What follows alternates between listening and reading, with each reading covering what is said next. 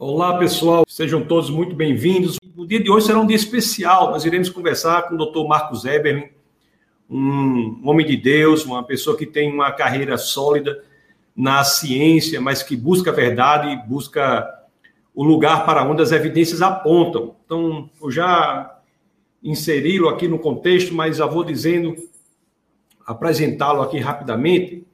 Ele é doutor em Química pela Unicamp, com pós-doutorado na, na, Purdue University, que é uma universidade em, no estado da Indiana, nos Estados Unidos, né? e tem, em, tanto, entre tantos outros feitos acadêmicos, é um, um trabalhador muito vigoroso, né? Ele publicou mais de mil artigos científicos aí, com 20 mil é, citações, mais de 20 mil citações. Então, vou ver se eu consigo adicioná-lo aqui.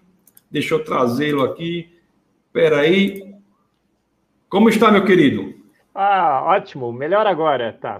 Junto contigo, um grande defensor da fé, da racionalidade, um companheiro de lutas, né? Tava lembrando nós dois lá na Universidade Federal do Rio Grande do Norte, né?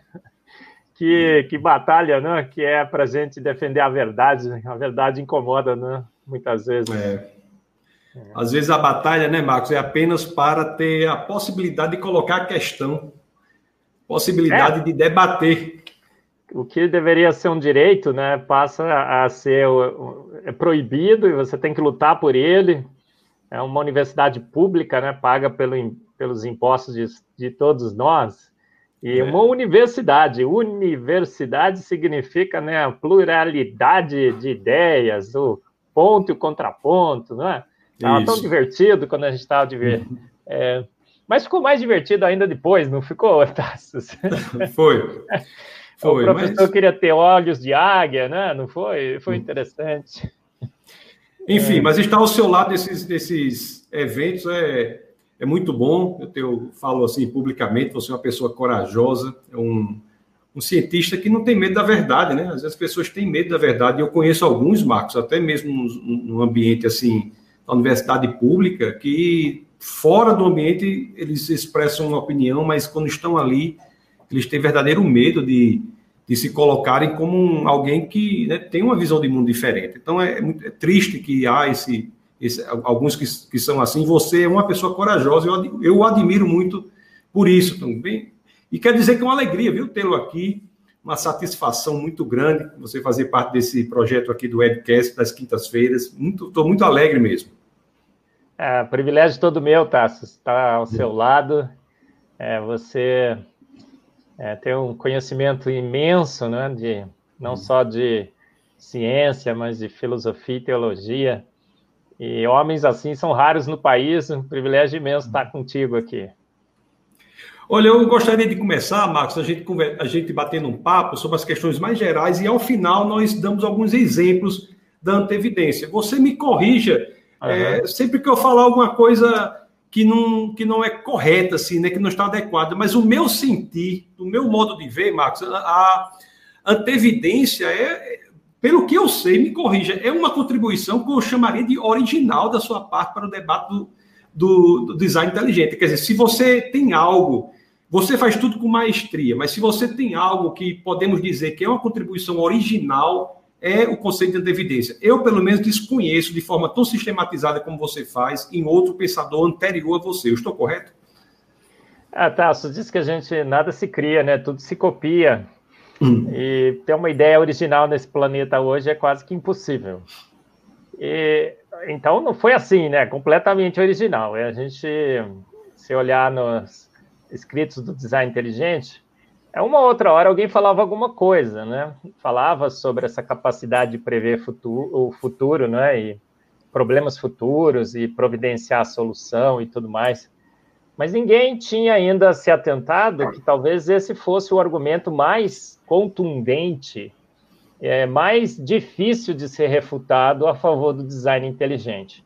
Porque complexidade Sim. redutível é um absurdo mesmo, né? Mas o pessoal, não, pode ser que de repente dê um pulinho aqui, dê outro ali e tal. Ah, não é, é você ah, emprestou partes e tal.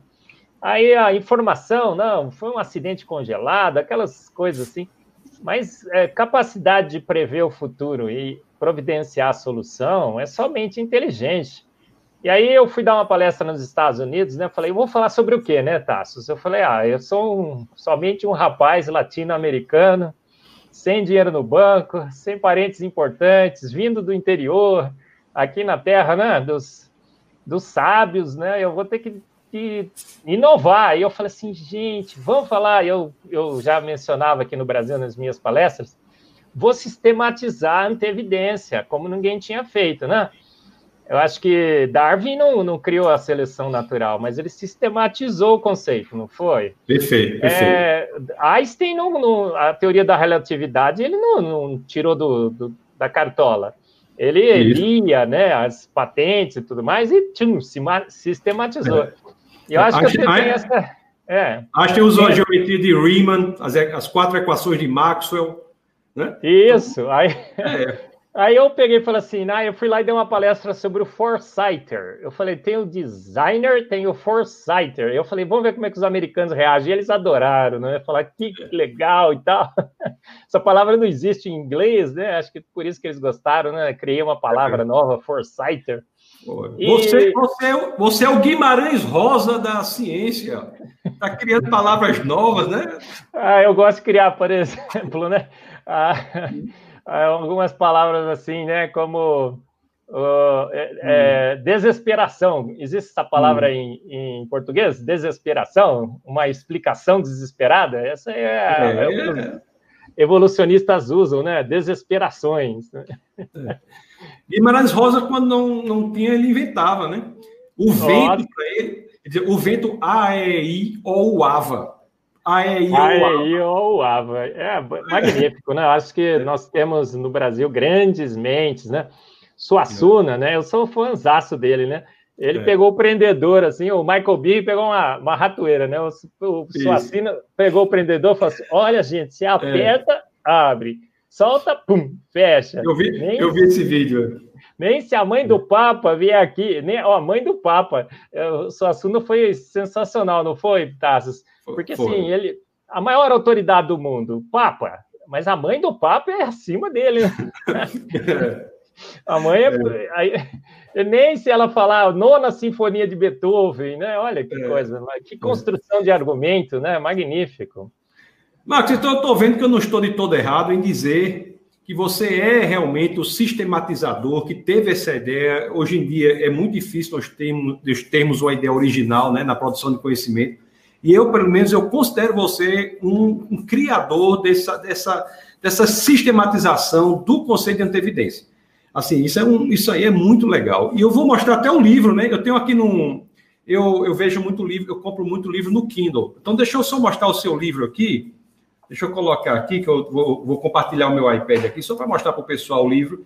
Então, aqui está o livro do Marcos, Marcos Eberlin, né? que é foresight, que é a, ele inventa a palavra em todos os idiomas que você quiser, ele vai inventando, viu? Então ele inventou aqui no inglês, mas ele inventa em português também as palavras para dar conta dos conceitos, né?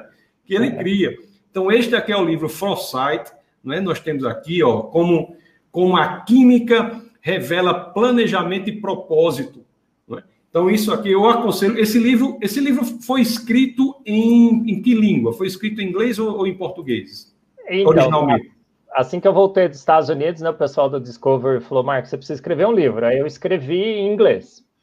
Aí até, para mim, é mais fácil escrever em inglês. Não é porque é, eu, a minha vida inteira escrevi em inglês, e inglês é mais fácil que português, né? É português. e aí escrevi em inglês. Aí foi um sucesso muito grande, né, Tassos? Três prêmios, ganhadores de prêmio Nobel é, endossaram o livro. Eu fui lá, né, fiz uma turnê lá nos Estados Unidos para lançar. O pessoal gostou muito, né? Eu fiquei. Aí eu fiz aquelas minhas graças típicas que você me conhece, né? Falei da, é. da, da diarreia. Aí um, um, cara falou assim: Nossa, eu fui o único defensor do design inteligente que conseguiu colocar diarreia numa palestra. Eu vi. Eu vi. É. Marcos, vamos, nós, chega, aí nós chegaremos. Aí eu traduzi para o português, viu, Tassos? Ele está em português também, olha, está aqui, ó. Antevidência. Isso. Tá vendo? Hum. Já foi lançado agora Não, pela. Deixa, deixa mais um, um, tempinho, um tempo aí, por favor. É porque eu só tenho um inglês aqui. Antevidência, a química da vida, revelando planejamento e propósito pela editora Mackenzie. Marcos, a pessoa que quiser comprar, ele tem alguma. Depois você me manda um link que eu coloco aqui na descrição desse vídeo, tá bom? Ah, claro, é editora Mackenzie, aí você usa o hashtag design inteligente. Eu vou colocar no chat aqui o. o, ah, o coloca, depois, depois eu coloco aqui na descrição do vídeo, todas as pessoas que forem ver depois já, já vão ter acesso, sabe?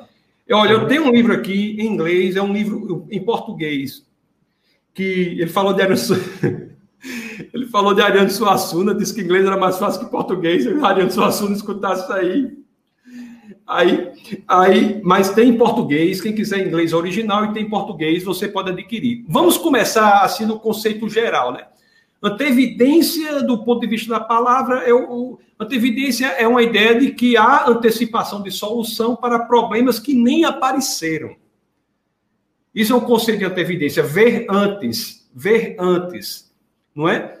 Agora, e você acrescentaria alguma coisa mais, Marcos, isso aí, e, e, e já, in, já unindo com a ideia de que antevidência, isso que você identifica, é algo que é um plus ou é algo essencial à vida? Que não existe vida sem esse elemento que você identificou?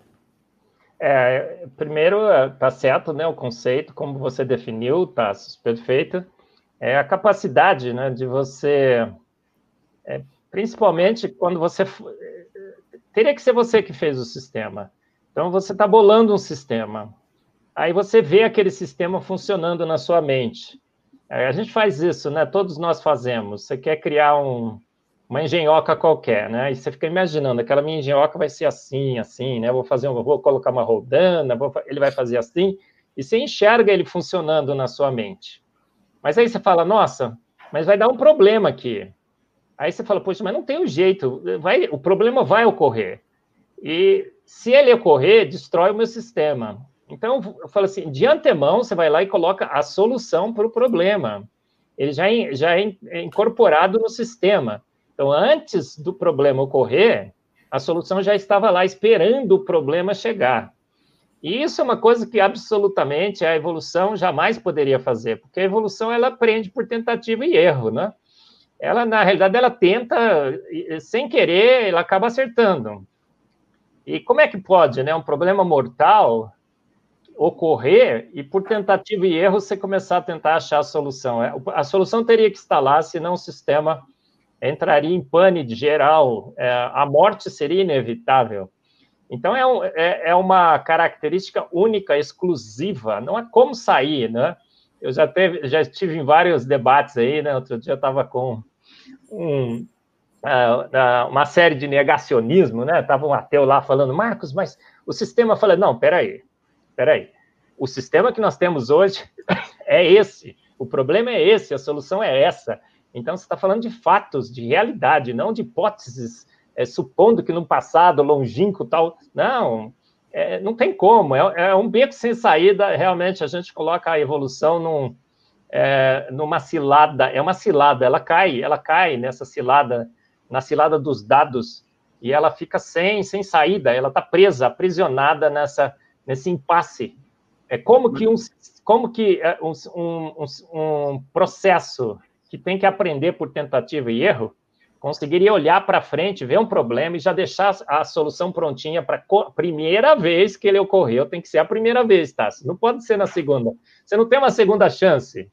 E é, é realmente, acho que é, junto com a informação e a, e a complexidade redutível, né, a antevidência veio dá, não é a pá de cal, ela jogou um caminhão de cal na evolução, né? É. Max, eu acho que esse elemento que você diz, eu acho de uma força argumentativa muito grande quando a gente diz que não é a solução apenas que, que, que é essencial à vida, mas é a solução na primeira vez que o problema ocorre. Então, eu quero só enfatizar isso aí, veementizar isso daí, porque não é dizer que a existência da solução é essencial à vida, mas é dizer que é a existência da solução antes do primeiro aparecimento do primeiro problema. É, o problema, o sistema nem rodou ainda e a solução já está lá. Olha, quem pode fazer isso? Alguém que imaginou na sua mente o sistema funcionando. Ele olhou, ele viu assim, olha, vai funcionar assim, assim, assim. É, é prever o futuro, é prever o futuro. É, prever o futuro, claro, com uma base racional, com, com uma, um conhecimento de como as coisas funcionam, como que a física funciona, como as leis da, da vida funcionam. E ele sabe, ele, ele olha, é um sistema extremamente complexo, mas ele sabe o que, que para onde esse sistema vai levar. É como o enovelar de uma proteína. Você precisa de horas e horas e horas e horas dos supercomputadores desse mundo para conseguir ver o enovelamento. Ele viu o enovelamento. Ele viu que o enovelamento não ia ocorrer e pôs a chaperona, a chaperona para ir lá e, e acertar o enovelamento. E não é só um probleminha, é um problemaço. É um Isso. problema, um problema imenso. E a solução, a solução não foi uma soluçãozinha, uma solução genial. Às vezes a gente fica olhando e fala, cara, que coisa magnífica. Da onde que ele tirou essa ideia? Ah, o filtro da água porina, né, o, o Tassos, ele pôs um alicate nanomolecular. O cara que descobriu o, o, a, a estratégia que ele fez, ganhou o prêmio Nobel. Quem descobriu o que ele fez ganhou o prêmio Nobel. Que prêmio que você daria para quem fez o, é. aquilo que foi descoberto, né?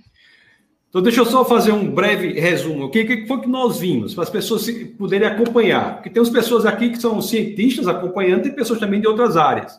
Sim. Então, o que nós vimos aqui, o professor Marcos, ele sistematizou no seu livro Antevidência, esse elemento, essa característica que está presente na vida, da antevidência. Essa característica é uma característica que é descrita pela, pelo fato de, de os sistemas terem soluções se antecipando aos problemas. Então, mais uma vez, deixando isso bem, bem forte, não é que o problema ocorre e há um processo em que eventuais soluções são testadas e uma prevalece é uma solução que já está no sistema anterior ao problema. Então, isso daí eu acho central, né, Marcos, para que nós possamos. Eu quero entrar daqui a pouco nas tentativas de processos não guiados para solucionar esse problema. Diga, pois não, diga. Não, é, você quer que eu dê um exemplo para deixar bem Sim, claro? Dê. Ó, pensa no apêndice. Né? Vamos falar Sim. do apêndice, que para Darwin era um órgão vestigial que para muitas pessoas, inclusive, é, uma, é um órgão que não tem utilidade nenhuma. Tem gente que até opera para tirar o apêndice. Mas o, o, apêndice é um exemplo fortíssimo de antevidência. Quem orquestrou a vida, né, falou assim: olha, vou precisar de micro-organismos, aquela flora, né, biota, o nome certo é biota intestinal, para ajudar na digestão. Então, vou precisar de vários e vários micro-organismos.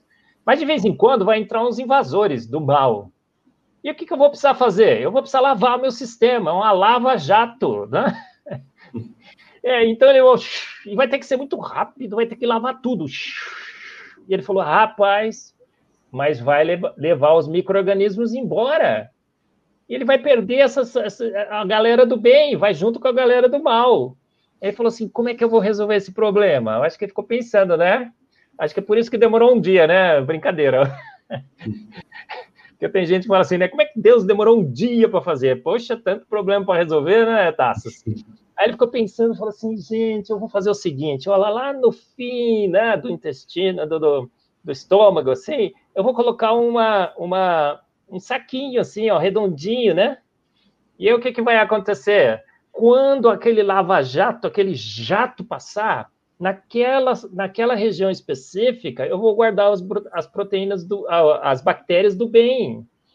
Então, quando você tem uma diarreia, quando você é infectado, a diarreia é um processo magnífico. Já pensou, gente? Você não, de repente, começa a jorrar água, lava tudo, e aí as bactérias estão presas lá. Aí eu fico brincando, né? Elas ficam assim: olha, passou o primeiro, tchau, Passou o segundo, está diminuindo, está caindo, né? O número de mortes. Não, não, a, a frequência.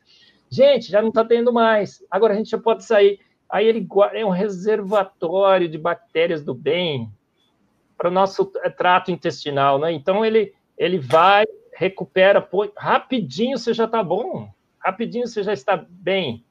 E olha só, que coisa magnífica, que sistema extremamente bem bolado a, o formato, a posição, tudo, tudo extremamente bem feito.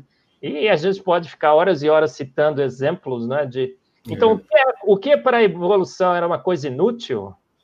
É porque é uma teoria equivocada e teoria, teorias equivocadas fazem previsões erradas. Ela fez essa previsão errada, a gente tirando o apêndice.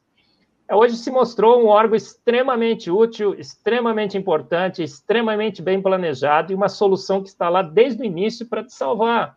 Se você não tem, né? Tem gente que tira. É, o que acontece? Você demora mais para se recuperar, ela faz parte do seu sistema imunológico. Tem gente, Tassos, que estava operando, tirando. Hoje, quando você tem um apendicite, você chega no hospital, o médico tenta te dar antibiótico, ele tenta salvar, eles já sabem que é do bem. Então, olha só como que o design inteligente né, é, faz previsões acertadas. Não tire seu apêndice, né? A luz do design inteligente não era um órgão vestigial, ele tinha função, a gente só não tinha é, descoberto ainda, descobrimos agora. O número de órgãos vestigiais caiu abruptamente, né? Então, cada uma coisa interessante isso aí. Chegou a 200 uma vez, perto de 200. Hoje não tem mais nenhum. É. E a amígdala é, é, extremamente importante, não é? é o que mais? O, o o nosso.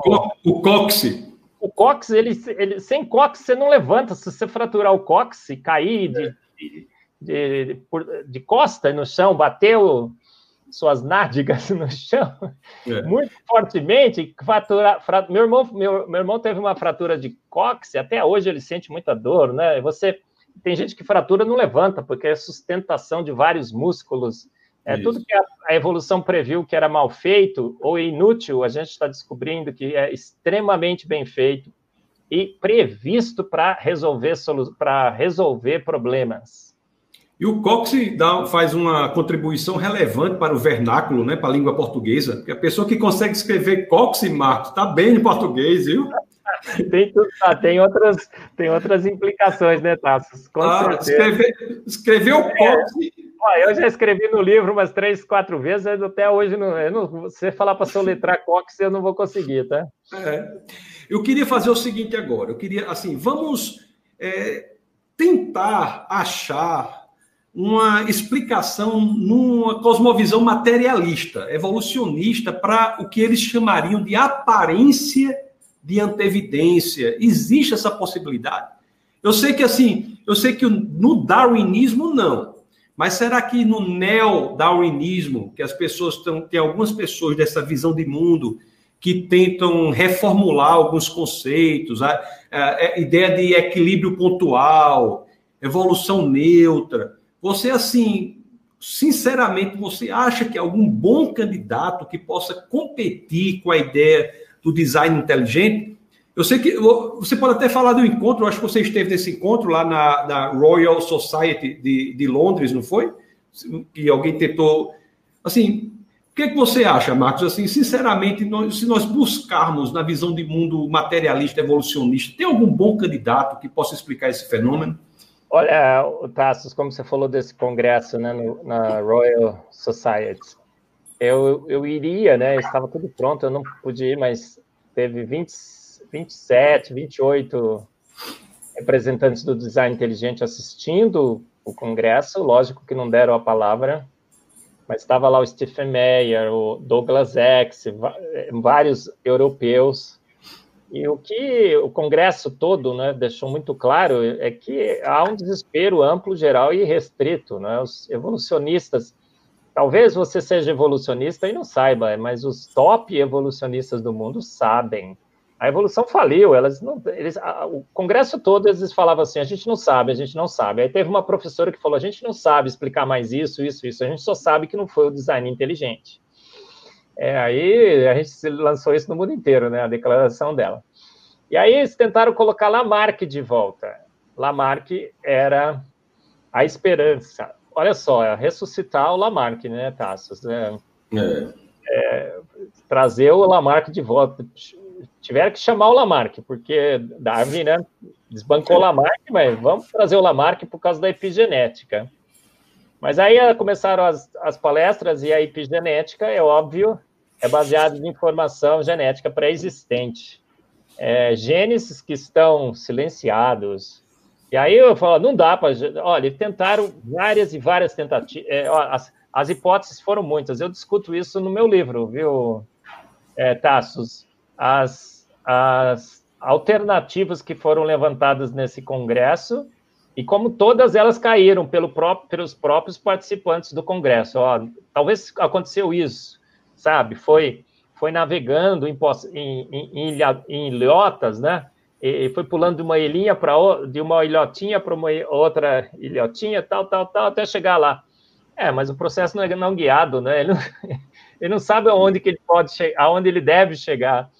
É, então, no final, a conclusão foi assim: o porta-voz do Congresso falou: olha, a gente ficou aqui por três dias e meio tentando salvar o neodarwinismo e a conclusão é que não há como é, remendar a teoria. Temos que continuar buscando evidências do neodarwinismo. É, jogaram a toalha e falaram, ó, 150 anos, vamos ficar mais 150 anos procurando evidências, não vão encontrar. É. Então, eu, não, é, não sou eu que estou falando, viu, é, Tassos? É, não existe nada, absolutamente nada a, ao nosso redor que possa trazer qualquer tipo de esperança para para um processo naturalista. É, pode ser que, exista, que, que, surja, mas nem sequer os próprios tops evolucionistas, reunidos todos, tinham mais de 300 lá, conseguiram ver essa esperança. Eu, eu também não vejo. Então, isso aí, só registrando o congresso né, da Royal Society, foi em Londres. Foi, qual foi o ano? 2016? Isso, 2016. Foi. Então, o congresso do Royal Society em Londres, congresso que não era Oi? Teve outros, teve outros, né? A gente fala no, no, no Discovery Institute, eles estão lá, na, a gente já, já teve outros. É, as tentativas têm sido várias e, e, e o fracasso é, sempre. É. Isso, isso, algumas pessoas não entendem que fazer ciência envolve a, também a busca por causas inteligentes, né? Absolutamente, não é, Tassos? É, é, como é que você pode, a priori, na ciência, que é a busca desapaixonada por conhecimento, é, é a declaração do, de cientistas que não é, só sei que nada sei, estou querendo me deixar levar pelos dados, quero buscar a melhor é, hipótese, a melhor explicação, eliminar uma causa, é, uma causa viável, uma causa provável, uma causa que a gente verifica, inclusive, em outras áreas da ciência. Você só não pode apelar para a mente inteligente em biologia, na origem da vida e na, na, na sua complexidade. Agora, você vai em forense, você pode. É, é buscar ET, pode, né? É, arqueologia. Pegar, arqueologia. Ó, você sabe, o, o, outro dia saiu um artigo né, dos matemáticos do Afeganistão, é, foi publicado numa revista, e eles falavam assim, o título é The, The Wall Signal, é, sinais de inteligência no DNA. Aí eles pegaram os algoritmos do programa 7 e com os algoritmos, porque ninguém, não é assim, né? No programa 7 não fica um monte de contrata umas moças lá que ficam escutando os sinaizinhos para ver se a, é, vamos, vamos, só esclarecer, só esclarecer, Marcos. O programa 7 é. é um programa da NASA que tinha, vamos dizer assim, antenas apontadas para o espaço para identificar um sinal que porventura fosse de mente de vida inteligente, de extraterrestres. Então, eles tinham um algoritmo que identificava quando o sinal era ou não proveniente de uma inteligência. Só para esclarecer o que é o SET para o pessoal que talvez não. E, ó, décadas que eles fazem essa, eu não sei, mas mais de 20 anos, né?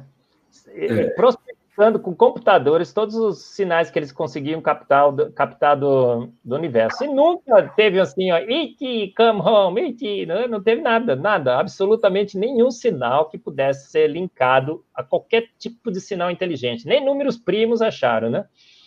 Aí o, o, pegaram as estratégias e colocaram para analisar. Ó, no espaço não acharam, porque no espaço pode achar, né? Porque está lá longinho, então você pode dizer que é, outra, que é uma outra é, evolução qualquer que ocorreu por lá. Agora, aqui no, no, planeta, né, não pode, mas pegaram esses matemáticos, foram hereges, né, acho que eles não sabiam da proibição, e analisaram o DNA. Aí saiu o trabalho assim, ó, na Terra tem, gente, inteligência, tem, no nosso DNA. Pegaram, assim, absurda. Ah, o DNA é extremamente inteligente, tem sinais absurdos de inteligência e antevidência. Antevidência, eu discuto no meu livro, né, é, Tassos? É, se ele fosse olhar, então, a, as antevidências nesse trabalho da, desses matemáticos, nossa, aí sabe o que, que falaram do artigo, o Tassos? Ah, mas são matemáticos do Afeganistão. Como se a matemática do Afeganistão fosse uma matemática menos importante. Ou, as, as contas de 2 mais 2 no Afeganistão dá 7, sabe? Eu acho que deve ser. Quem, quem, quem tocou nesse assunto aqui comigo foi aquela, aquela cientista da TI, aquela paraibana, Mariana, que é a mais braba entre todas. Nossa, essa aí é boa de briga, né, Tasso? Estava lá com a gente também apoiando, né? Eu bati um papo com ela aqui, ela falou, ele falou que colocaram, né, realmente a sequência de DNA, colocaram lá no algoritmo do SET e deu como mente inteligente, né? Deu como causa inteligente e pelo fato de ser do Afeganistão. Então, o que nós estamos vendo aqui é algo realmente incrível, né? Nós temos antevidência, nós vemos que não há na evolução uma resposta satisfatória, um candidato satisfatório, isso é dito pelos próprios congressos de evolucionistas, a exemplo do Royal Society lá de 2000, em Londres 2016. E mesmo assim, as pessoas não se rendem à busca de uma causa inteligente também no ambiente da biologia. E outra coisa, né, Max? A antevidência não se restringe à biologia. Nós temos também na geologia, na cosmologia, na física o campo magnético da Terra, nossa camada de ozônio, nossa atmosfera com oxigênio, né? O oxigênio, a gente fica achando que o oxigênio, ah, que gazinho maravilhoso, né? Me dá energia, que bom, que bom. se a gente não fosse protegido contra o oxigênio de uma forma absolutamente antevidente, todo o nosso corpo é protegido, você respirava oxigênio e, e era oxidado na hora. Não, mas Isso. tem uma molécula que vem, captura o oxigênio, protege, leva ele lá no seu pulmãozinho, lá ele solta, consome a sua energia, capta o CO2, encapsula e hum, solta. É, ó, é a vida, é, é, o oxigênio é essencial à vida, mas somente uma vida extremamente bem capacitada a usar o oxigênio sem ser morto por ele, que poderia se beneficiar do oxigênio. Então, a antevidência é, na, na na, no uso do oxigênio é absurda, né? Na, na nossa atmosfera, é, o oxigênio, o pessoal fala assim, ah, não tinha oxigênio na atmosfera original, né? Os experimentos de Stanley Miller. Então, qualquer vida que tivesse formada torrava na hora, porque a camada de ozônio é essencial. Aí fala assim, ah, então tinha, então tinha oxidou. Então, o oxigênio é aquele problema de se pegar, se ficar o bicho come, se correr o bicho pega é, só com antevidência que poderia ter oxigênio e vida nesse planeta. É. É, Marte, eu... Marte mesmo aqui não tem campo magnético. É, ó, campo magnético é essencial, né? A gente vê o Sol, Passos, uma estrela magnífica. É, ela é perfeita para a Terra. Ela tem o tamanho certo, ela tem a temperatura certa, ela emite a radiação certa, visível, ultravioleta e infravermelho por isso que foi essencial nessa pandemia você tomar sol para que você sintetizasse vitamina D, fechar as nossas praias, um crime, né? Aí, é. aí com a vitamina D você se protege do coronavírus e tudo mais. O sol é magnífico. Só que quando ele fez o sol, né? Ele falou assim: nossa, mas ele tem um problema. Ele é meio nervoso. De vez em quando ele tem umas explosõezinhas. E emite um vento solar. Mas Deus é misericordioso com seres que têm explosões periódicas, não é, Tassos? Vide as mulher, uhum. mulheres, né? É, aí ele falou assim: não, vou ter misericórdia com o sol também. Mas aí eu falo assim: agora eu vou dar o meu show, porque ele, não sei, ele poderia ter resolvido os problemas, né? Eu acho que sim. Mas ele deixou os problemas lá para implementar soluções, para mostrar que ele é ele que tem poder e autoridade, inteligência e antevidência. Ele falou: não vou trocar o sol, vou deixar do jeitinho que ele é, com as explosõezinhas que ele tem. Mas agora eu vou colocar um campo magnético protetor no planeta. Campo magnético, você já viu um negócio desse? Um planeta com campo magnético? Parece que a nave lá do Dr. Smith, no Perdidos no Espaço. E esse campo desvia o vento solar para os polos. Aí chega no polo ele fala assim: agora eu vou dar o meu show, porque ele gosta de dar show, né? Ele é exibido e exagerado. Ele é o foresighter, né? O, o, o antevidente, mas também ele é exibido exagerado. Aí chega na, na, na, na nossa atmosfera, ioniza o nitrogênio e oxigênio, você tem a aurora boreal, o maior show de pirotecnia desse planeta. Incrível, não é? Ele é demais. Eu, quando jovem, estudei no norte da Noruega. Uh! E, é, ali um, o céu é realmente um grande espetáculo, né? É um grande espetáculo da aurora Sol boreal. Da meia-noite, assisti, eu fui uma vez lá, Sol da meia-noite. É, no inverno o sol não nasce, mas compensação no verão ele não se põe, né? Que é o sol da meia-noite. É. Não, não, nasce no inverno. Então nós temos que superar, né, Marcos, esse preconceito que as pessoas têm de, das ciências naturais não ter busca pelas causas inteligentes. A ciência é a busca pelas causas, sejam elas naturais ou inteligentes. Quem vai dizer se a causa é natural ou inteligente são as evidências, para onde as evidências apontam. E antecipar problemas é uma característica de uma causa inteligente. Você, você, você, você conhece algum elemento que não seja decorrente de uma causa inteligente e que, em que haja antecipação de problemas? Não, é por isso que eu acho que a antevidência é realmente o argumento irrefutável do design inteligente. Né? Pode ter uma forma, mas eu não conheço e ninguém conhece. É, quando o livro foi lançado, né, muitos evolucionistas tentaram criticar o, o que eu escrevi, né? Nas chaperonas, eles falaram assim: olha, não tinha proteína que não era autoenovelante. Mas quando as chaperonas se fizeram presentes, as chaperonas começaram a pegar proteínas não autoenovelantes e começaram a dar função para elas. E agora a gente tem chaperona e várias é, é proteínas não enovelantes. Mas quando as. Ó, o que, que, é isso? Ó, pensa, presta atenção, gente. Quando as chaperonas se fizeram presentes. Se fizeram presentes, chaperona, né? Que é o que eu estou falando aqui, é uma estrutura molecular extremamente sofisticada. Pensa numa nave espacial. Quando uma nave espacial se fez presente, que, que é que esse negócio de se fez presente? É, é chamar a existência do nada. Isso é, é, é pior do que é, o milagre, porque é, o milagre, pelo menos a gente tem Deus né, Todo-Poderoso, capaz de fazer os milagres. Tem o santo. Esse é um milagre sem santo. é, é, pior do que fazer mágica, do, o coelho sair da cartola. Pelo menos você tem o mágico e você tem a cartola. É. Ali não tinha mágico, não tinha cartola e pum, surge o coelho. É, entendeu?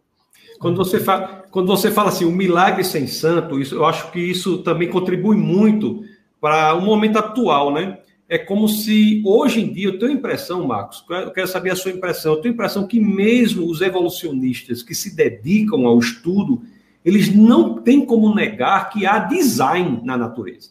Agora eles negam o designer, a causa. Mas, assim... eu tenho uma outra teoria. Eles todos sabem que a teoria não funciona, é pelo menos os que estudaram bastante, e eles todos sabem das implicações da teoria, e eles não gostam da, da implicação, então eles vão criticar até o último momento.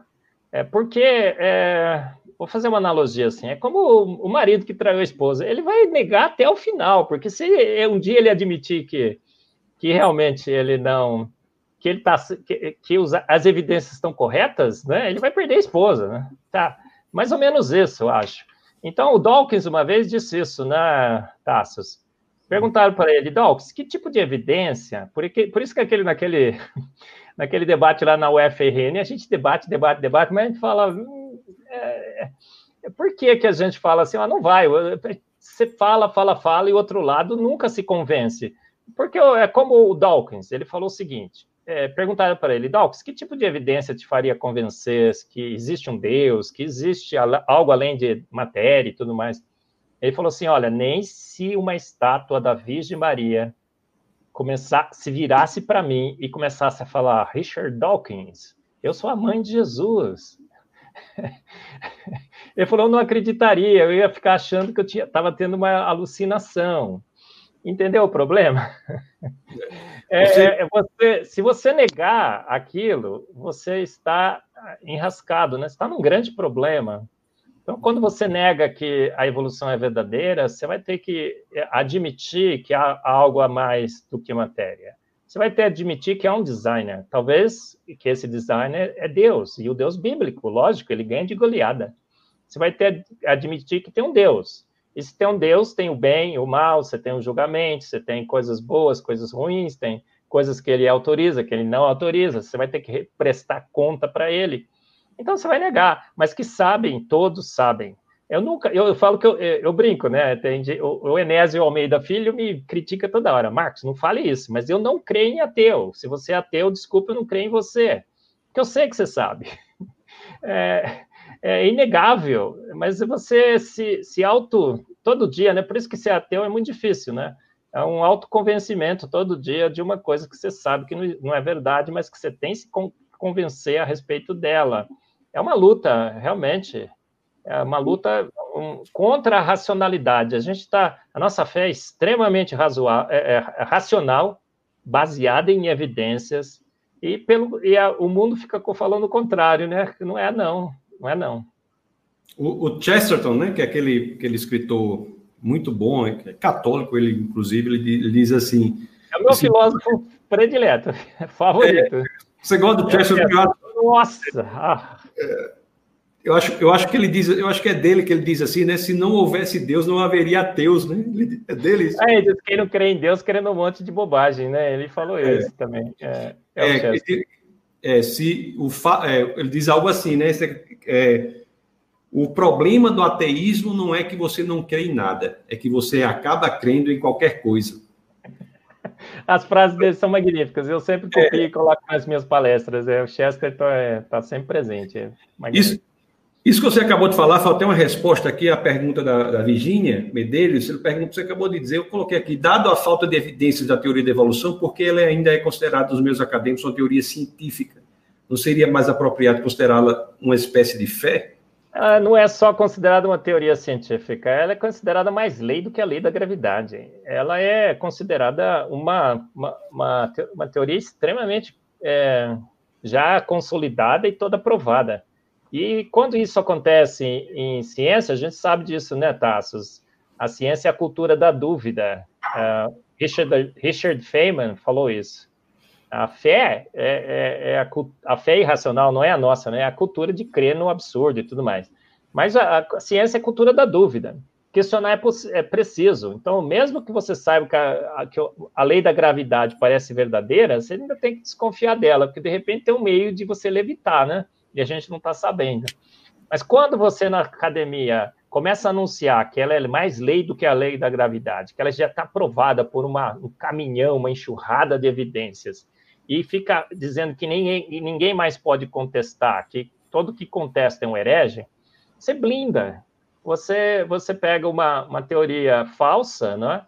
eleva o, sta, o status de verdade absoluta, blinda de, de, de críticas e ela fica lá sobrevivendo, aquele zumbi, né? Aquela teoria que, que é, é um santo de pau oco, né? Vamos dizer assim. A, a, teoria, a evolução hoje é um santo de pau oco. É, é. Todo mundo acha que é santo, mas quando a gente vai, né? Os malucos beleza do design inteligente, Tassos da vida, o Marcos Eberlin da vida e outros, né? Quando a gente vai ver o santo, né? Cutuca no. Fala, opa, peraí, oco. É, é por isso que ela não cai. Ela não cai porque ela está blindada, ela é anunciada como uma santa, é, imaculada, toda verdadeira, e você, passa a acreditar e você passa a contar para os seus alunos que ela é santa mesmo, os seus alunos passam a contar para os outros alunos, é, é, a cegonha de Darwin, né, que eu falo no meu livro, né, Tassos? É, todo mundo fica contando que a cegonha é verdadeira, que sim, veio, que eu vim da cegonha, blá, blá, blá, e ninguém contesta. Vai contar a história da cegonha por gerações até que pareçam os hereges do design inteligente. E é, a gente, muita gente está acordando, não está, Tassos? Está. Tá. E aquilo que você falou, nem todos são ateus por questões intelectuais, né? Muitos são ateus por questões morais. Né? Porque quando você segue as evidências, as evidências apontam para um Deus como Deus cristão, como o Marcos falou, você presta contas da sua vida. Então, a visão de mundo teísta, e mais especificamente do cristianismo, ele não, não dá vazão à pessoa levar a vida da forma que ela bem entender. Então, muitos buscam realmente uma visão de mundo que, para que, que dê é, abertura para que possam levar o desmando da vida. Não é que todo ateu seja imoral, não. Tem ateus que agem mais moralmente do que muitos cristãos. Agora, o ateísmo ele não dá fundamento para a moralidade. É, mas tem gente que não gosta do, do Deus como ele é, né? É, também é uma, às vezes é uma questão de desgosto. É, eu já discuti com muitos ateus, né? E você vai, vai discutindo, discutindo, no final ele fala, mas é. Aí quando ele fala, ah, tá, agora eu descobri por quê. É, é. ele sempre tem uma razão, né? Ou é uma questão moral, uma questão de desgosto, alguma desilusão, né? O pai dele era um, um pastor, ele viu alguns problemas, a mãe, o, o parente, o padre, é, tudo. Mas olha, o, o é, tem um livro que chama Undeniable, Undeniable, do Douglas X. Não sei se você já leu, Tassos, muito legal. Ele disse assim que todas as pesquisas que são feitas com crianças do mundo inteiro, todas as pesquisas com crianças de todos, pergunta para a criança, as perguntas, as respostas que as crianças dão deixam claro que elas creem numa divindade, num Deus. Porque criança é um pequeno cientista. Então, você desde criança começou a investigar, pôs o dedo na tomada, tomou um choque, passou a crer no elétron, ah, você deixou o chocolate em cima da mesa, seu irmão veio, mordeu, você foi para sua mãe e falou: Mãe, meu irmão mordeu meu chocolate. Você viu, filha? Não, mas eu tenho aqui as evidências, mãe. Olha a mordida. né? Então, é um cientista forense. Você, é um cientista, todos nós somos cientistas. E até os, os 7, 8 anos, você já investigou bastante o universo e você pergunta para o seu pai: Pai, quem fez tudo isso, pai? Aí o pai vira, por que você está perguntando quem, pai? Eu sei quem foi alguém, pai. Pai, eu só não sei quem foi. Aí, até os 12, 13, 14 anos, a, o, o, livro do Douglas, Douglas X fala que todo mundo crê em Deus. Todo mundo crê em Deus. Ninguém é ateu até os 7, 8. A não ser que tenha um pai que fica tentando doutrinar o filho, né? Mas é, é, Aí o pai só não pode levar para a praia, viu? Não leva para ver a, aurora boreal se você está tentando doutrinar seu filho. Mas aí, quando chega 13, 14 anos, que chega a, a, a, idade que as pessoas começam a dizer que não creem mais em Deus. Ué, peraí, ele criou a vida inteira. Por quê? Porque aí ele tem, é, na adolescência, né, a parte moral, os conflitos, ó, Deus, é, eu acho que Deus é mal, olha tanto mal no mundo, né? A teologia que, que, que é, cada um de nós tem, né, que a gente começa a discutir, porque não é só ciência, né, Tassos? É filosofia e teologia. Absolutamente. E aí a gente começa a pôr, é, ver, olha, tem mal no mundo, eu não gosto do Deus, Deus é. Então você começa a neutralizar aquela, aquela sua percepção racional por, é, por você não gostar, por você é, não querer, né? E, e, é isso que acontece com a imensa. Ó, eu não conheço nenhum ateu que não tenha esse tipo de atitude. Por isso que eu falo que não creio em ateu. Um dia que eu achar um ateu que não, não cria em Deus e deixou de, de dizer que crê por problemas de desgosto ou morais, eu te conto, tá, Tassos? Eu vou passar aqui para algumas perguntas. As pessoas podem até colocar as perguntas nos comentários. Vamos aproveitar aqui o professor Marcos para que ele possa responder algumas perguntas que nós temos aqui. Então, tem muita gente assim dando boa noite, muita gente. Sejam todos muito bem-vindos, né? O Marcos é uma pessoa muito querida aí no Brasil todo, e eu tenho visto até umas, uns vídeos seus até nos Estados Unidos também. Então, você é, é querido no mundo todo, né? É muito querido pelo que tem feito. Então, é uma pessoa muito, muito legal mesmo. Agora, tem, vamos ver algumas perguntas que as pessoas dizem. Trazem, trazem aqui, deixa eu pegar uma aqui para você. Acho que uma que eu já coloquei. Mas tem uma aqui, Marcos, que, tem, que vai delimitar muito o campo de atuação do design inteligente, sabe? Que é essa aqui, ó, que diz assim: você aconselharia os professores a falar do designer é, na escola? O que é que você acha? Porque eu acho que nos Estados Unidos agora está uma discussão muito importante sobre isso, né? Então vamos falar um pouco sobre. Você acha que o design inteligente deve realmente ser ensinado na escola? Qual é a sua opinião sobre isso? Olha, Tassos e todos que nos ouvem, né? no primeiro Congresso Brasileiro do Design Inteligente, em 2014, lá no The Royal Palm Plaza, em Campinas, a gente vai fazer agora o segundo, né? Em 7 a 8 de novembro, no Rio. É meio parcial, talvez um pouco online, a gente está discutindo ainda como. Nós lançamos o primeiro manifesto da Sociedade Brasileira do Design Inteligente, e esse manifesto falava exatamente sobre isso, se a gente achava ou não que o design inteligente deveria ser ensinado nas escolas. Então, se você quiser eh, saber com extremos detalhes, coloca assim, ó, primeiro manifesto do design inteligente, e você vai encontrar o texto na internet, que eu já encontrei várias vezes. Mas o que a gente diz é o seguinte, olha, por enquanto não. Não deve ser ensinado nas escolas, porque a academia ainda tem a evolução como absoluta. E a gente não quer ser é, desobediente. Nós somos acadêmicos, e professores, é, educadores. Então, vou chegar lá e falar assim: ó, me mandaram ensinar a evolução, mas não vou ensinar. É, tem que fazer que nem aquele é, South Park, que lá não presta, né, Tassi? Mas tem uma. Tem uma tem um episódio do South Park que o professor chega lá e fala assim: me, me pediram para ensinar sobre a evolução. Já viu esse? Procura, tá? Aí ele fala assim: ó, me ensinaram. Ó, havia uma sopa ácida escaldando, surgiu uma neba, gosmenta, não sei o quê, que foi evoluindo tal até dar em você. Gostou da sua história? É, me pediram para ensinar, estou ensinando. É muito legal. Então, é, você não quer ser um herege, você quer um, um desobediente. E a gente falou: ó, não seja desobediente é, se é para só ensinar a evolução, ensine só a evolução. Mas ensine de uma forma honesta. É, ensine, olha, a teoria diz isso, isso, isso, mas tem esses, esses, esses, esses problemas. Você vai gastar 30 minutos para falar sobre a teoria e três aulas sobre os problemas. E aí, no final, no final você pode dizer, olha, e tem uma outra teoria aí que é, desafia a teoria da evolução. Só que é, eu, a gente colocou isso. Acho que o, o, aluno tem direito de saber que tem uma teoria que não é permitida na academia, mas está por aí. Então você fala, olha, tem todos esses problemas, tem uma outra teoria aí. Se quiser saber, é, é ótimo. Já pensou se a gente fosse, inclusive, colocar o design inteligente nas salas de aula, sem professores preparados e tudo mais, né? Seria um desastre. Então, acho que a, a, a informação não está mais na sala de aula exclusivamente, ainda bem. E aí, se você der a informação para os alunos que existe uma outra teoria, eles vão atrás, eles vão procurar os melhores palestrantes, as melhores palestras, vão ler os livros. Por isso que a teoria do design inteligente cresce absurdamente sem ser ensinada nas salas de aula. Porque aquele monopólio do ensino, que era a sala de aula, não existe mais hoje, né? Você. É, eu, às vezes você vai dar aula, você treme, né? Porque os alunos já, já já pesquisaram tanta coisa na internet que os alunos começam. Eu tinha uma, eu dava aula aqui no Mackenzie, né? Tinha uma aluna que era assim, né?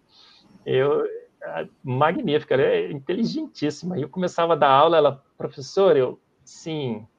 Então, eu, olha, eu vi isso aqui e tal. Eu falava assim, menina, eu vou olhar lá também, na próxima aula eu te explico. Espectrometria de massas, a área que eu trabalho há 20 anos, ela encontrava coisa lá que eu nem sei de onde que ela tirava.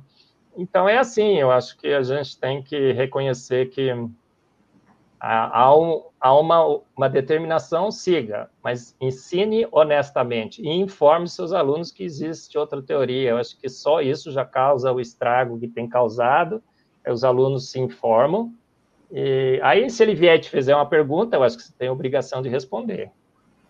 Eu chamo a atenção para o equilíbrio, né? O, o, o Marcos, ele é o presidente da da Sociedade Brasileira de Design Inteligente, correto? Uhum. Ele é, então, tá, então, essa é uma opinião que é da sociedade também. Então, isso é uma, um posicionamento extremamente equilibrado, não é imposição de algo sem uma investigação. Né? O que, na realidade, muitas pessoas não têm nem noção, que encontramos é a dificuldade na universidade, que é outro ambiente, é. é, que é o espaço para se debater, Aí que não pode, né, Tassi? Não pode. É. Perfeito, perfeito. Na sala de aula, sim, só evolução, perfeito. O professor estava dando evolução na sala de aula. Agora ele vai lá, né, num, num debate público, aberto, numa universidade, em que se de, de, debatem duas teorias concorrentes, e querer cessear o direito não pode, né? Eu acho que esse é o problema. Eu acho que o debate tem que ocorrer. Não, não, você não vai ensinar uma coisa que não pode, mas o debate não pode. Né? Senão, como é que é, como é que as teorias vão ser refinadas, né? Como é que elas vão ser depuradas? É só depura com debate. E quem diz, quem vai dizer o que pode se debater ou não, se tudo está dentro da lei?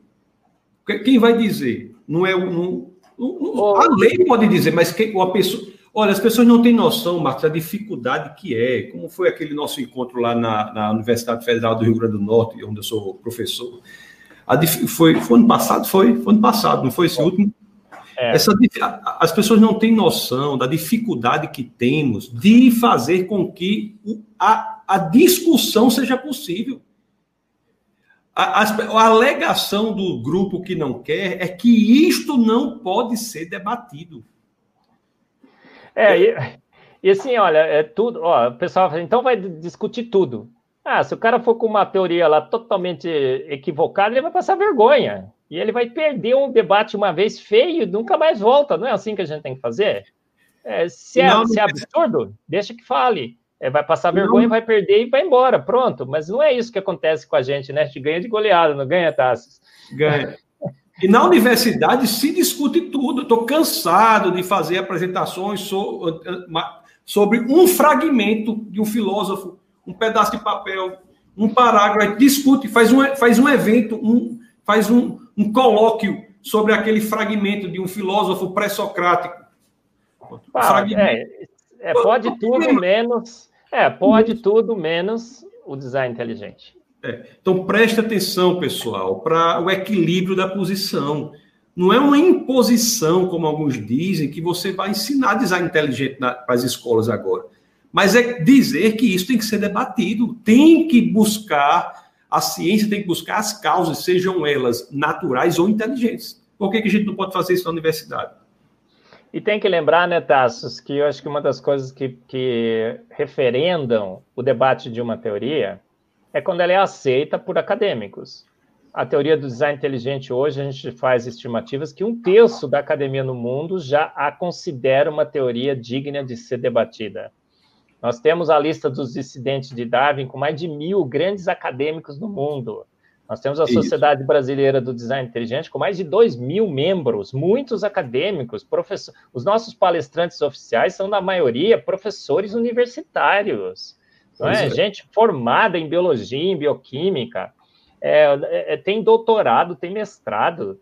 Como é que pode ser excluída né, a, a, da, do debate uma teoria que é, que é prêmio, três prêmios Nobel é, leram o meu livro e referendaram o livro. O Isso. James Tour é o maior. Ó, 90% dos ganhadores de prêmio Nobel são homens que eram pró-design. É, o, o, o, maior é, cientista brasileiro, o, o, César Lattes, que devia ter ganho duas vezes prêmio Nobel, ele é era a favor do design inteligente, ele deixou bem claro isso. Eu pus até no meu livro. Então, uma, uma, teoria não só válida, mas referendada por uma parcela da academia, está sendo é, cerceado o direito de debate. Não pode, né, Tassos? A gente tem que reconhecer né, a legitimidade da teoria. E se você acha que ela não é boa, sente discuta, é, refute a teoria. É assim que tem que ser feito, né? Olha, 65,4% dos ganhadores de prêmio Nobel, nos, do, do, eu até postei isso no Instagram, dos ganhadores do prêmio Nobel de 1901 até o ano 2000, 65,4% eram cristãos. 21,1% dos ganhadores do prêmio Nobel nesse mesmo período, no século passado, eram judeus. Então, se você... Pronto. Se, então, assim, duas visões de mundo que aceitam o design inteligente. E a gente está é, falando. Judaico, judaico-cristão.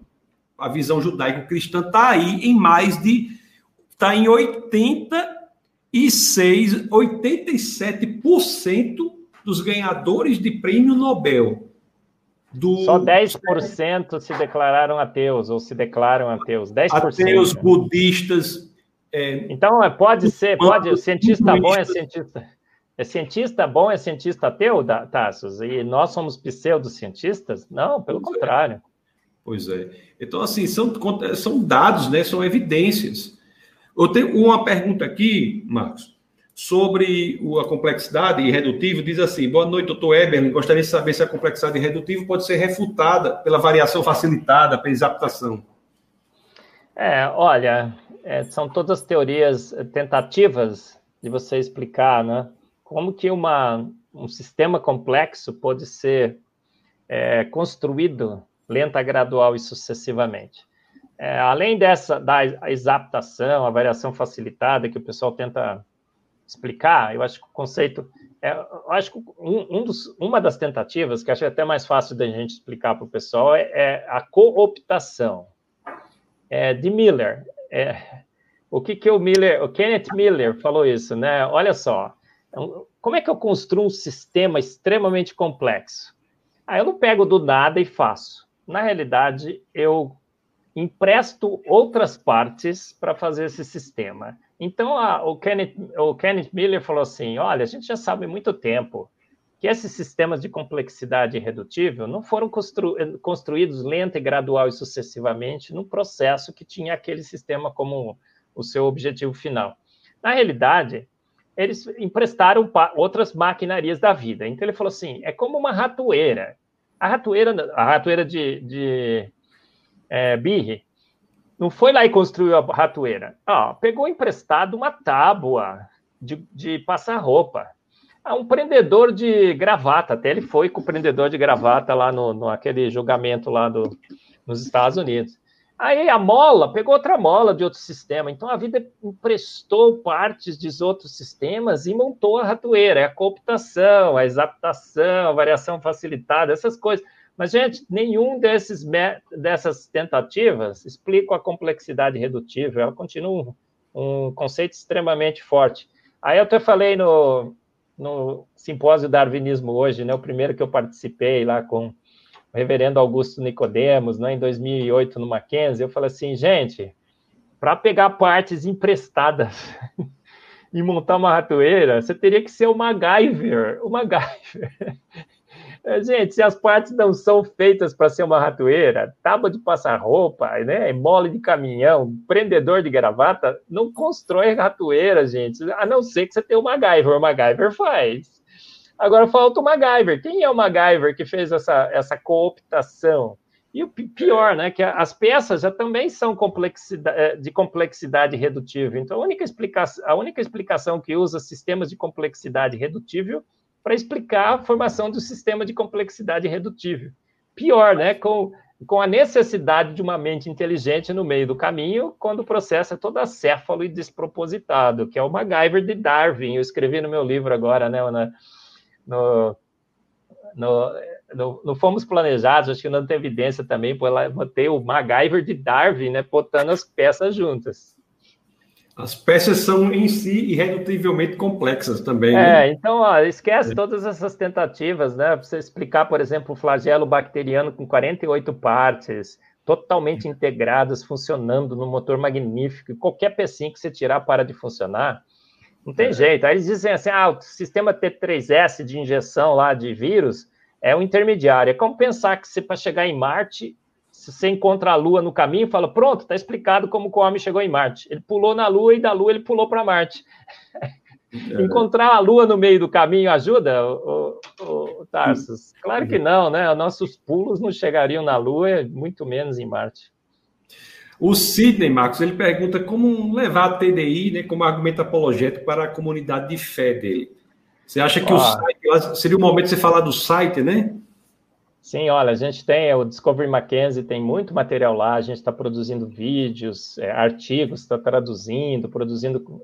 O Michael Big teve no Brasil, a gente é, produziu os vídeos de as 10 perguntas mais importantes do design inteligente, respondidas por quem entende do design inteligente. Então, como faço para levar essa compreensão? Acho que é, apresentando os vídeos, o material, os livros. É, é o, o crer vem pelo ouvir, o ouvir da palavra. E o Crer no Design Inteligente vem pelo ouvir, ouvir as teses do design inteligente. Para ouvir, você tem que ouvir os vídeos, ler os livros, né? Quando você lê, você está falando para você mesmo, né? Ou que ouça. E não tem jeito. E acho que é isso. Acho que a gente tem que construir um argumento. A comunidade da fé é extremamente importante, porque tem uma, uma galera por aí, né, da Tassos, que diz que a evolução é mais fato que a lei da gravidade, que todos os biólogos aceitam a evolução, 99%, e para o cristão sobrou o consolo é, de ler aquele livro Finding Ourselves After Darwin, é, nos encontrando depois de Darwin. Depois de Darwin, sobrou para o cristão o consolo de colocar Deus para guiar a evolução. E aí você vai ter que corromper Deus, você vai ter que colocar Deus para é, guiar um processo não guiado, você vai ter que dizer que Adão é alegoria, que Deus escolheu um macacoide, soprou nele o fôlego da vida. Aí você tem que fazer aquele samba do crioulo doido do evolucionismo teísta, né? É dizer que o processo não guiado foi guiado, aí você destrói a evolução, e que um Deus que todo poderoso que faz pronto, teve que fazer por tentativa e erro, né? Outro dia estava numa palestra, Tasso, ele falou assim, ó, Deus fez e não gostou, Deus fez e não gostou, Deus fez e não gostou, por isso que tem tanto hominídeo feio por aí. Hum. Até que ele fez você bonitinho aí e falou, ah, agora ficou bom, hein? o que você achou dessa ideia, Eldes? É. Desse Deus eu tô fora, não tô querendo cultuá-lo, não. É. Tem o padre Hugo, Marcos. Padre Hugo, ele, ele faz uma relação aqui com a transubstanciação, mas uma, uma pergunta de índole teológica, né? Professor Marcos, como podemos ver a Eucaristia neste contexto? Existe a possibilidade cósmica de uma ação divina e sobrenatural de tal concepção da transubstanciação? É. É, eu acho que a possibilidade existe, né, padre? Com certeza. É Deus é Deus e ele tem todo o poder e autoridade. É, quando ele andou sobre as águas, ele, ele usou uma força que, que é, é uma força desconhecida pelo homem. Ele cancelou a gravidade. Quando a mulher que vestia sangue tocou em Jesus Cristo, ele falou: Senti que de mim saiu o poder. Acho que esse é um versículo mais lindo para mim na Bíblia, né? Senti que de mim saiu o poder. Que poder foi esse, Padre Hugo? É um poder além das forças naturais, além das, dos processos que nós conhecemos. Então, se a pergunta é que se Deus pode fazer, sim. Agora, se ele faz ou não, eu, aí nós vamos sentar, né? E vamos discutir, tudo bem. Mas que Deus tem esse poder, ele tem, ele tem poder, ele pode, ele, ele pegou água. É, dizem que Deus é padre, é, Padre Hugo. É, é, essa é uma coisa que o senhor é, precisa aprender, que eu já aprendi também, eu não sabia, mas diz que Deus, Jesus transformou água em vinho. Provavelmente não. A água já tinha, é, o que estava faltando eram outras coisas, a água já tinha estava faltando antocianina, fenóis e tudo mais. Então, ele chamou da existência, do nada. Então, não é transubstanciação, né? Pegar uma substância e transformar em outra. Ele pegou e chamou do nada a existência, o que faltava no vinho. Acho que até o, o balde né, transbordou. O, o, recipiente ali, né? O, é, como é que chama onde guarda o vinho? Que agora eu esqueci o taço. É o, o tonel o, ali, barril, né? Tonel, barril, é. É. transbordou, porque ele adicionou. Então, esse, esse Deus tem poder de, de chamar a existência coisas do nada. É, é. transformar a matéria uma, uma na outra, facinho. Agora, eu, o, nós, do, assim, falando pela defesa da fé, para deixar clara a audiência, nós, é um ponto em que respeitosamente divergimos da Igreja Católica. É, só deixando é. Claro, e... eu, que, eu, que eu deixei é, bem claro, né, Tassos, que, padre, eu também creio que Deus tem todo o poder para fazer. É um milagre. Agora, se ele faz ou não, é outra questão que a gente, como teólogos, é. teremos que sentar à mesa e discutir é. isso tranquilo. Se faz, é, o vinho, tranquilo. por exemplo, se, se, ele, se, aquele vinho estava ali, você podia levar o vinho para o laboratório e daria vinho, né? A transubstanciação, para saber se houve a transformação dos elementos de fato, pode fazer uma análise laboratorial nos elementos para ver se houve, né? Ah, mas, ô, assim, mas que Deus tem o poder, tem. Deixa eu contar uma para o padre, o padre vai gostar. É, meu irmão hum. em Cristo. É, padre, olha só. É, os meus irmãos adventistas uma vez vieram no meu laboratório com um frasquinho e tinha uma coisinha branquinha dentro. E eles falaram: Isso aqui é maná, maná que cai do céu lá na África. E eu fui analisar e pior que era maná, era, era maná, era uma, era docinho, tinha é, proteínas, açúcares, óleos, era tudo o que a gente precisaria para comer. Aí foram lá, filmaram, é uma região aberta e cai, cai assim, você olha assim, tá caindo, não tem avião passando, não tem nada. Então, é, olha que Deus poderoso, né? É um, é, é um milagre. Os, os, africanos estavam morrendo, horário, e começou a cair. Uhum. Aí eu vou falar assim: é, eu tenho certeza absoluta que aquela lá é Maná versão 2.0. eu não tenho. Mas aí, se alguém perguntar, você tem, você acha que ele tem poder para fazer isso? Claro que tem. É. É, há uma possibilidade muito boa que seja, também acho que há, certeza eu não tenho. Eu, viu, eu até falei aqui já umas duas vezes, aí apareceu essa situação, vou ter que falar a terceira, do, de um livro da Candy Brown chamado Testando a Oração, em que ela faz uma análise dos efeitos da oração intercessória na questão de doenças. E ela publicou esse livro, ele, ela publicou esse livro, Marcos, pela Universidade de Harvard, Harvard University Press. Então, Testing Prayer é um, é um, um, um, livro muito impressionante. Eu tive até com eles lá, com ela e o esposo dela. Então, milagres existem. Agora, se saber se for um milagre ou não, a ciência pode ajudar também. Pode fazer investigação. Ah, eu vou falar outro caso, já que a gente está entrando nesses casos aí, né? É dente de ouro. É, aí teve um dentista cristão, né, que a mãe teve esse, esse evento, ele pegou um fragmento do dente e me mandou. O que, que hum. deu, Tassos? Ouro. Cobre, cobre e níquel. é, transubstanciou quando chegou no meu laboratório, viu? Porque deu cobre e níquel. Então, eu, eu, não, eu nunca acreditei em dente de ouro, sabe? Porque analisei e não era. É pode provar, né? A pessoa pode analisar e provar. Deus, a, a primeira de Pedro 3,15 diz que você tem que apresentar as razões da sua fé. Então, é, e, e fazer prova, né? Fazer prova de mim, a Bíblia fala isso, né? Isso, isso, então Deus isso. não fica bravo, não, se a gente está fazendo prova das coisas. Acho que ele, na realidade, não entende que somos seres racionais e que a uhum. gente quer crer em, em, coisas sólidas, né? A gente crê em Cristo, que ele ressuscitou, porque os seus discípulos todos confirmaram uma história tola, né? Ah, um cara ressuscitou. Morreram mortes terríveis e não negaram. É, o que era óbvio é que eles negariam se fosse uma mentira. Então, ah, existem evidências, a nossa fé é baseada em evidências. Maravilha, Marcos. Muitas pessoas aqui estão comentando, estão é, elogiando a sua participação, os, os, os, comentários vão ficar aqui, então pessoas que estão agradecendo muito. O, tem até um aqui, um comentário. Eu quero. Eu quero olha, olha só quem está aqui, Max. Eu falei da pessoa, apareceu. Olha quem é, a Mariana aí, ó. ah, é.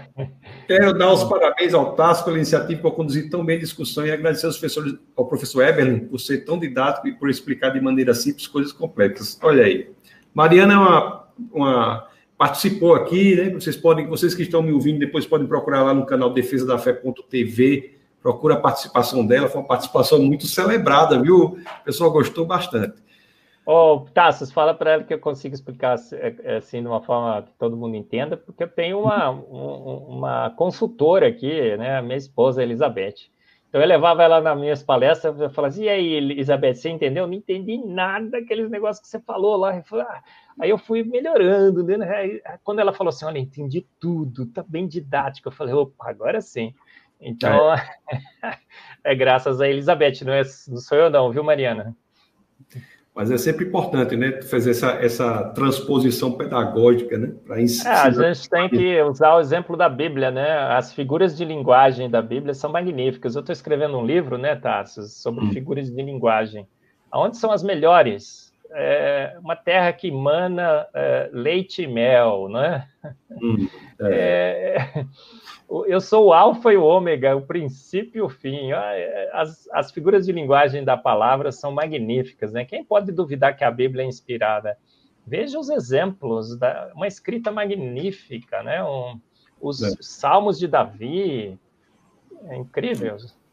São mesmo. Ô, Marcos, queria lhe agradecer muito, né, por sua seu tempo, agradecer muito por sua presença, né? Só coloco aqui apenas um comentário da doutora Milena, penso assim também, só a possibilidade de informar a existência de outra teoria já possibilita ao aluno acesso a esse tipo de conhecimento. Então, uhum. que, fique, que isso aqui, essa colocação da, da Milena, uma colocação importante, né? Que as pessoas possam levar os seus filhos, levar essa possibilidade do design inteligente, para que eles mesmos investiguem e cheguem às suas próprias conclusões. É, se o professor fala, ele fala que coisa chata, né? Mas se ele fala, nossa, fiquei sabendo que tem uma teoria herege aí, né? Que, que é contra Darwin, ele vai lá e fuça e tal, ele vai aprender muito mais. é, um, é, um pé, é um tiro no pé que eles fazem, viu, Tassi? É, é verdade. Que eles dão, né? Dão um tiro no pé, porque a garotada vai e fica até apaixonada. E o vírus do design inteligente infecta e não, não tem como, não tem, não tem hidroxicloroquina para esse vírus, não. É, não tem não. Não vamos entrar nesse. É. é não, não, não, não, não. Tô falando, não tem droga, né? Não tem, não tem é, heparina, não tem nada. É, ah, parece que, se eu não me engano, a própria China já parece que disse que era para consumir, né? Não sei. Vamos. Bom, Bom isso é outro assunto. Isso, né, é, é outro assunto. Marcos, muito obrigado, amigo. Você é uma pessoa que tem feito um trabalho relevante, né? Então, pessoas estão gostando muito. O, o, a própria Mariana de top demais, o Gilson diz excelente, o padre faz valeu. Então, tem muita, muita gente aqui agradecendo a sua participação, amigo. Eu agradeço, você somou bastante a esse projeto aqui do, do webcast É Proibido Não Pensar. Né? Vai ficar disponível, muito mais pessoas poderão ver e dizer que o Marcos ele é presidente dessa sociedade, Sociedade Brasileira do, do Design Inteligente. Né? Algumas pessoas podem se conectar a essa sociedade, aquelas que quiserem, para saber mais. É mais um, um ministério, não um ministério, né? mas é uma um, sociedade que tem pessoas até de outras religiões também, não só cristãs, né, Marcos? Tem pessoas de outras. Sim. Sim. É, é, tem, acho que tem pessoas de outras Eu não sei, porque a gente não pergunta, viu, Taças? A gente é, não pergunta. É, quer ser cientista e tal. Então, eu, é. eu, eu tenho a impressão, mas certeza eu não tenho, porque a gente não fica perguntando. É. E outra coisa importante que diz o seguinte: mas a pessoa que design inteligente, a pessoa vai acaba acreditando em Deus, mas se é a verdade. E daí, a, né? É, e daqui é como é como assim, como se fosse algo a exposição à verdade faz com que o homem sabe o caminho para aquele caminho, né? Ah, o Richard Dawkins disse que ele é inte intelectualmente realizado e, e, satisfeito pela evolução de Darwin. Que, que, aí você vai falar que a evolução de Darwin está errada porque levou ao ateísmo? Não, as implicações das, teo das teorias são inevitáveis. Toda teoria vai levar ou para a direita ou para a esquerda. É... é isso aí. As teorias têm implicações. Essa não é, isso não é uma. E todo mundo tem cosmovisão. Ideias têm consequências, a gente sabe disso faz tempo, né, Tassi?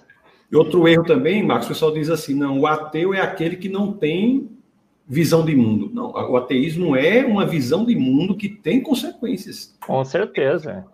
E consequências seríssimas. Né? A gente é um outro. No...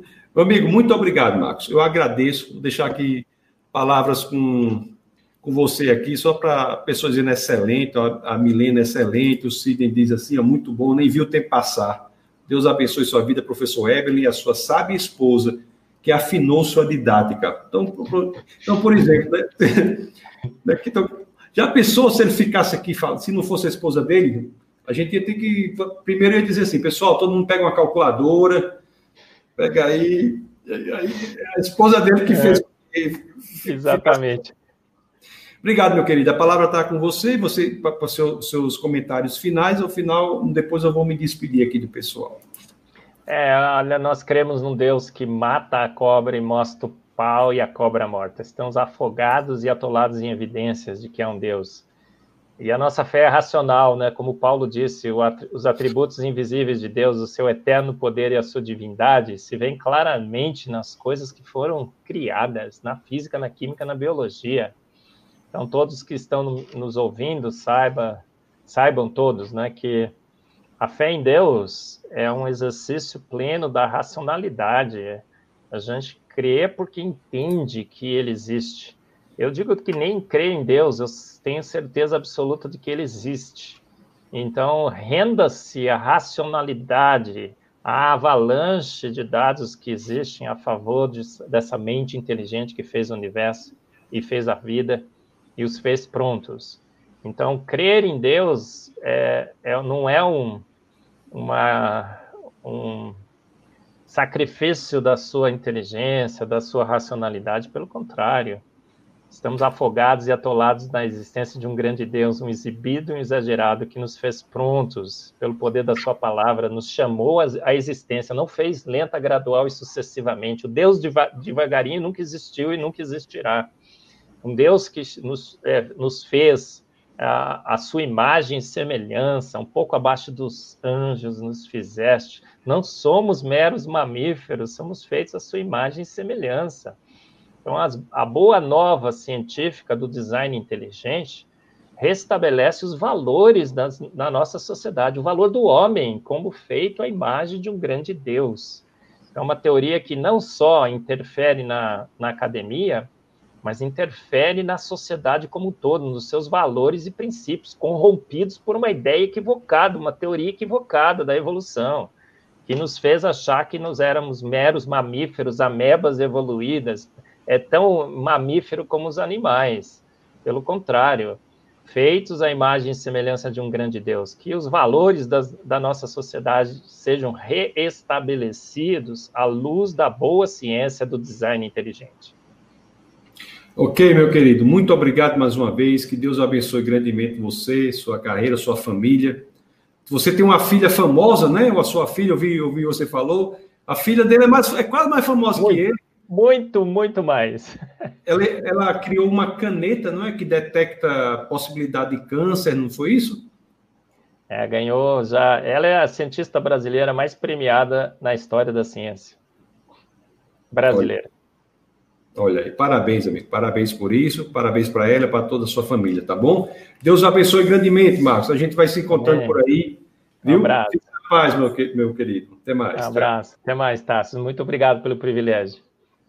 Eu que agradeço. Meus queridos, vou dizer para vocês né, que uma alegria muito grande essa possibilidade de nós estarmos aqui reunidos com o professor Marcos Eberlin, homem de Deus, um homem que tem feito um trabalho muito importante, um trabalho relevante na questão do design inteligente. Então, vocês se conectem aí com ele. Com, ele tem. Ele preside uma sociedade, né, tem pessoas envolvidas, eu sou um dos que estou lá também, e dando apoio a esse trabalho da, do design inteligente, tá bom? No próximo. Na, vou só falar para vocês aqui que na próxima na próxima quinta-feira, o próximo webcast, às 21 horas, nós estaremos aqui conversando com a Carol Baeta, que é, ela é, ela é engenheira, faz mestrado em apologética nos Estados Unidos. Nós iremos falar sobre as provas históricas da ressurreição de Cristo. Então, o que é que a história tem a nos dizer quanto à ressurreição de Cristo? Então, vocês já agendem aí. A partir de, de amanhã, o link da transmissão já estará disponível lá no Instagram do Defesa da Fé. Então, se você ainda não segue o Instagram do Defesa da Fé, eu aconselho você a seguir, vou até colocar aqui, ó, esse arroba Defesa da Fé, lá no link do Instagram do Defesa da Fé, você vai ter acesso a esses, a esses links dessas transmissões. Isso é quinta-feira que vem. Nós aqui do Ministério da Defesa da Fé, nós sempre damos a oportunidade para todos aqueles que assim quiserem, que possam contribuir para a manutenção do Ministério e de todos os projetos que o Ministério executa. Então, nós temos aqui esses QR aí, codes aí, que você pode transferir, mas também tem a conta do Ministério, caso você, você queira era, fazer uma doação ao Ministério da Defesa da Fé, que é o patrocinador de todos esses projetos, você pode fazer por meio dessa conta aí. Ah, terça-feira, agora, tem continuado, é o curso bíblico, o estudo bíblico, e chama a Bíblia de Gênesis a Apocalipse. E nessa terça-feira, agora, haverá um, uma aula sobre um tema muito importante, que é a, nós entendermos que toda a Bíblia é um livro da graça, não é um livro da o Antigo Testamento, a salva, tem gente que pensa que o Antigo Testamento a salvação era era prevista para ser pela lei e o Novo Testamento pela graça. Nós iremos entender nessa, nessa aula de terça-feira, às 21 horas, que todo, toda a Bíblia, todas as Escrituras são um livro da graça. Nós iremos entender isso. Então é muito importante. Então, terça-feira, às 21 horas. E domingo, hoje é quinta, então tem sexta, sábado, domingo, haverá o culto né, do Defesa da Fé, as pessoas são conectadas com Defesa da Fé em todos os lugares, no Brasil, no mundo, tem pessoas conectadas com Defesa da Fé. Então haverá o culto domingo às 18 horas. Também você pode, você pode assistir também por este mesmo canal, defesa da fé.tv. Haverá uma uma o, a exposição do Evangelho de João. A série é sobre o Evangelho de João, de, de João, do apóstolo João.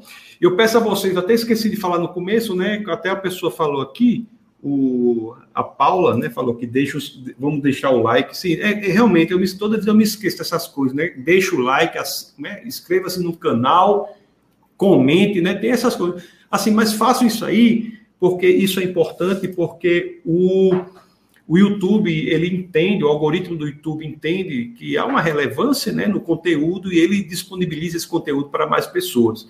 Então, compartilhem, deixem um like, e, e, e, se envolvam no Ministério da Defesa da Fé, tá bom? Se envolvam. O Marcos Andrade diz parabéns pela coragem de colocar sua reputação científica a serviço do debate.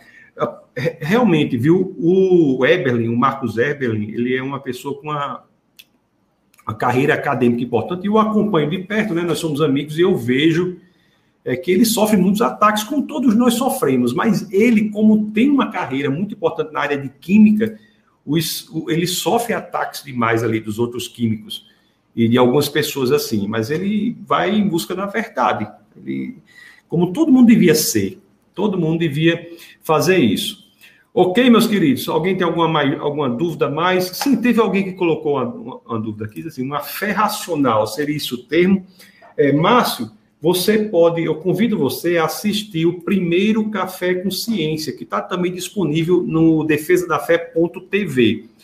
O primeiro Café com Ciência é até é inclusive uma das playlists do canal defesadafé.tv. Você vai lá no seu navegador, bota defesadafé.tv, você vai vai ver o canal e tá uma das playlists playlists é Café com Ciência 2020 e o primeiro se chama Fé e Razão. Lá nós debatemos e discutimos exaustivamente a questão da fé cristã como uma expressão também racional, né? Muitos argumentos são dados, um, dos importantes das escrituras é que Jesus, quando questionado sobre qual era o maior dos mandamentos, ele diz amar o Pai de todo o seu coração, de toda a sua alma e também de todo o seu entendimento. Então, a fé cristã não é uma fé que pede seu coração, mas pede que deixe sua fé que deixe seu cérebro lá de fora da porta. Né? Ele, a fé cristã é aquela que busca o seu coração e o seu cérebro. Então, está isso está lá no, no Café Consciência, o primeiro. O segundo é Deus e o Universo. E o primeiro foi Fé e Razão. E o terceiro será sobre a questão de biologia, Deus, a evolução e a vida. O terceiro, para você saber tudo sobre o Café Consciência, que também é um projeto do Defesa da Fé, que tem por missão apresentar as razões históricas, científicas e filosóficas para se seguir Jesus Cristo, você pode digitar assim, ó, defesadafé.org barra CCC, Café com Ciência, e você terá tudo, é, todo o cronograma dos encontros do Café com Ciência no ano 2020. E todos são transmitidos pelo canal de vídeos, que é esse aqui, defesadafé.tv. Ok, pessoal? Espero que vocês tenham é, gostado. Espero que vocês tenham aprendido, né? Espero que vocês tenham crescido na convicção de que o cristianismo é a expressão genuína da verdade e que, portanto, nós, independentemente da área em que atuamos, temos de nos debruçarmos sobre essa verdade e crescermos em essa verdade. Não podemos dissociar uma carreira profissional, uma carreira, uma história familiar, ou seja lá o que for, da expressão genuína da verdade que é o cristianismo. Nós não podemos dissociar isso. Então, por favor, que nós não sejamos, se você é cristão, que você não seja aquele cristão que fica vivendo em compartimentos. Tem um, grupo de amigos seus, às vezes, que você nem sabe que você é cristão. Tem outro grupo da sua atividade que nem sabe que você é cristão. Isso não é cristianismo, né? Cristianismo efetivamente é aquele em que podemos dizer, como disse o apóstolo Paulo, vi, viver é Cristo, morrer é lucro. Viver é Cristo. Então, parte significativa desse, desse intuito é nós entendermos mentalmente e estarmos convencidos de que o cristianismo é a verdade. Então, o, o webcast é proibido não pensar, é, é um desses esforços. Vou colocar mais uma vez aqui o, a conta, que eu gosto de terminar o vídeo sempre com essa conta, porque às vezes a pessoa, as pessoas procuram no final é, a conta para transferir para o Ministério da Defesa da Fé. Ok, meus queridos? Deus os abençoe grandemente, que tenham uma noite aí, uma noite tranquila, uma noite de reflexão. Pensem sobre as convicções e que no final de semana nós nos encontramos domingo às 18 horas no defesa da fé.tv para o culto da palavra, em que seremos expostos ao Evangelho de João, na série sobre o Evangelho de São João, tá bom? Então, muito bem-vindos ao Defesa da Fé, vocês que ainda não, não, estão, não estavam conectados conosco, sejam bem-vindos de volta, né, os que estão conectados conosco, e saibam que aqui no Defesa da Fé é proibido não pensar, ok? Então, até a próxima oportunidade e um abraço a todos.